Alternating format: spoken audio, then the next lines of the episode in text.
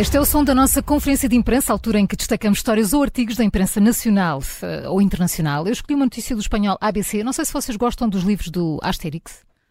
Uh, Muito. gosto, mas eu preferia o Tintim. Ah, eu sou Ah. muito mais Asterix. Eu também li os livros todos da Asterix. Também É? gostava de Tintim. Eu também gosto dos Lá dois. Tintim.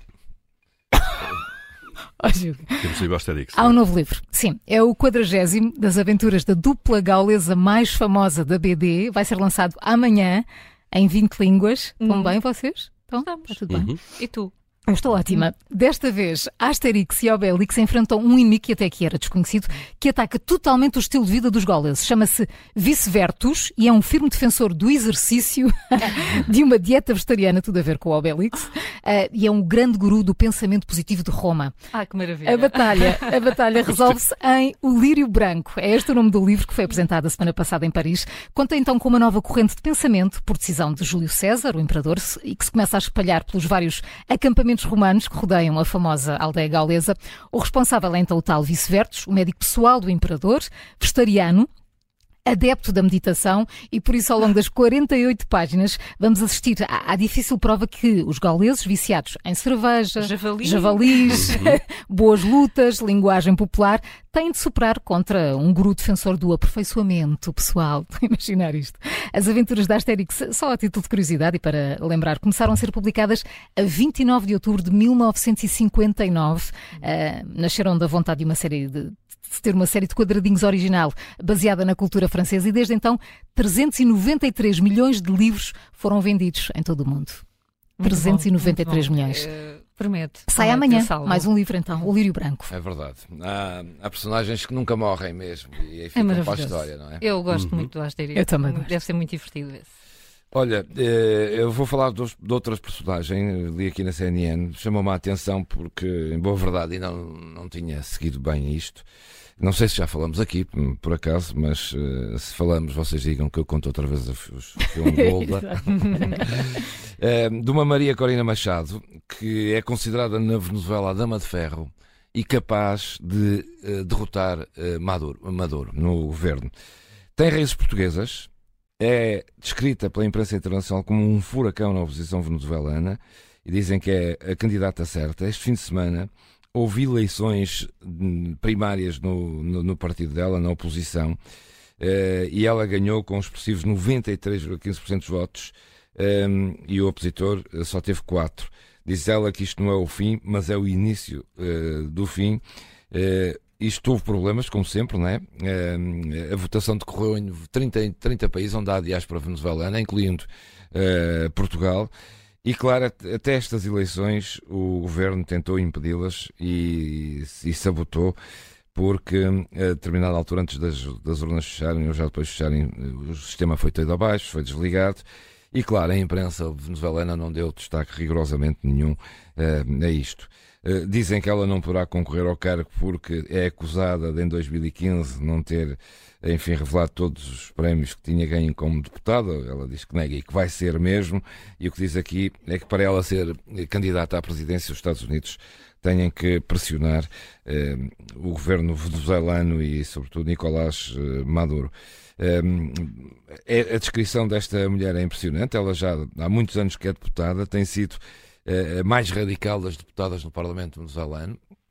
Agora mais moderada, porque era considerada eh, de facto aquela que eh, mais atacava Nicolás Maduro e agora chega a este resultado de dizer que vai mesmo candidatar-se à presidência. Ela tem raízes portuguesas também, como já aqui vos disse. Esta votação excedeu todas as expectativas, mesmo à chuva, milhares foram votar, porque há um entusiasmo enorme em redor desta mulher engenheira de profissão, define-se como liberal, propõe abrir os mercados, privatizar empresas, dar oportunidade a investidores em diversos setores, além de querer transformar a Venezuela no hub energético das Américas. Eh, É mais ou menos um retrato daquilo que aí vem, que hum, provavelmente não sei se se vai confirmar ou não, mas a verdade é que hum, na Venezuela pode estar a, nascer eh, um, enfim, uma figura política que pode vir a ficar na história, Uhum. porque ela propõe-se, para além do grande muito apoio que tem, ela propõe-se de facto transformar a Venezuela noutro país, embora, claro, as dificuldades são estas. Eh, Tem já acusações contra ela, As dificuldades começam na própria Na- eleição, na é? própria E na eleição, transparência do ato. em claro. que é uma eleição de um partido da oposição e que mesmo assim eh, o governo boicota, não, não divulga, não deixa a imprensa divulgar e boicotou porque foi a contagem dos votos durou muito mais tempo, mais tempo porque o sistema caiu. Eh, enfim, eh, e por isso Maria Machado Corina eh, é o nome dela. Fixemos este Hum, nome, E não é? vamos fixar porque, porque enfim, é, é um país sempre que seguimos a Venezuela e é onde vivem muitos portugueses. Claro, olha, e de uma política no ativo, e que grande ativo esse, não é? Vamos falar agora de uma política que já, pelo menos para já, não está no ativo da política, Mas está Eh, muito ativa. mas está, mas está muito ativa, sem dúvida. E a história é-nos trazida aqui no Observador pela Maria Salgueiro. Então, o que é que é feito de Sanna Marin, a ex-primeira-ministra da Finlândia? É este ponto de partida, mais uma pergunta, não é? Ela saiu do cargo há quatro meses, depois do partido ter perdido eleições, exerceu esse cargo durante os quatro anos anteriores, eh, tornou-se popular, conhecida no, no exercício da função, primeiro por ser uma mulher jovem, exercer o cargo, ela agora tem 37 anos. Eu posso dizer isto com mais facilidade do que tu. Bonita, Bonita. Bonita. podemos dizer muito bonita. Muito bonita. Uh, muito nova quando, quando ascendeu ao cargo, tinha 34 anos, quando se tornou hum, primeira-ministra de um país uh, maduro como a Finlândia. Um, e depois também pela forma descontraída, uh, como sempre esteve uh, na sua vida, na política, Umas independentemente. imagens, umas Uma- um, um vídeo, um vídeo, aquele um vídeo, numa, Numa foi talvez a maior polémica, uh, numa festa em casa de amigos, onde ela Uhum. cantava e dançava como uma pessoa normal, digamos assim, não é? Eu não sei às vezes o que é que as pessoas entendem que os políticos fazem uh, nos bastidores, mas são pessoas normais, como as outras, de alguma maneira. E hum, tornou-se popular uh, por- causa disso. E a Maria Salgueiro conta-nos agora que a nova era de Sana Marin é uma vida, eventualmente, de influencer, influenciadora. Depois de abandonar a política, de facto, ela assinou um contrato com uma agência de talentos, eh, sentou-se na primeira fila da Semana da Moda de Paris. Eh, no Instagram ela tem cerca de um milhão eh, de seguidores, alguns trazidos, obviamente, da política. Um, ela fez uma viagem recente aos Estados Unidos e especulou-se que pode estar relacionada, de facto, com o começo da sua carreira numa área mais de entretenimento.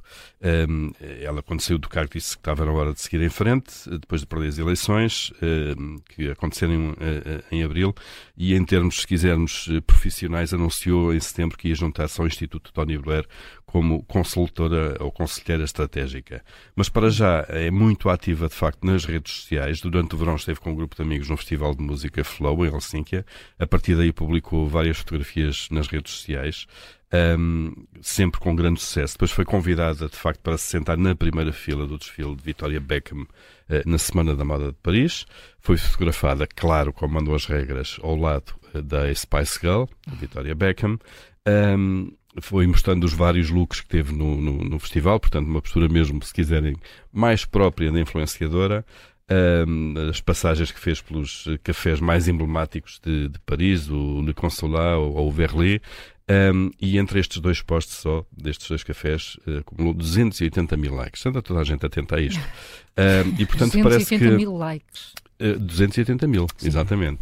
Uh, e, portanto, parece que temos aqui hum, influenciadora, primeiro na política uh, e agora nas redes sociais.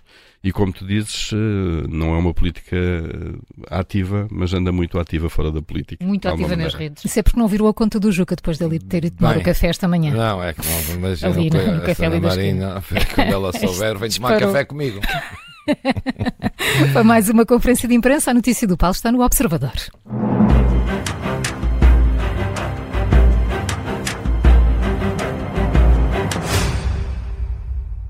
Rádio Observador, Montijo e Alcochete.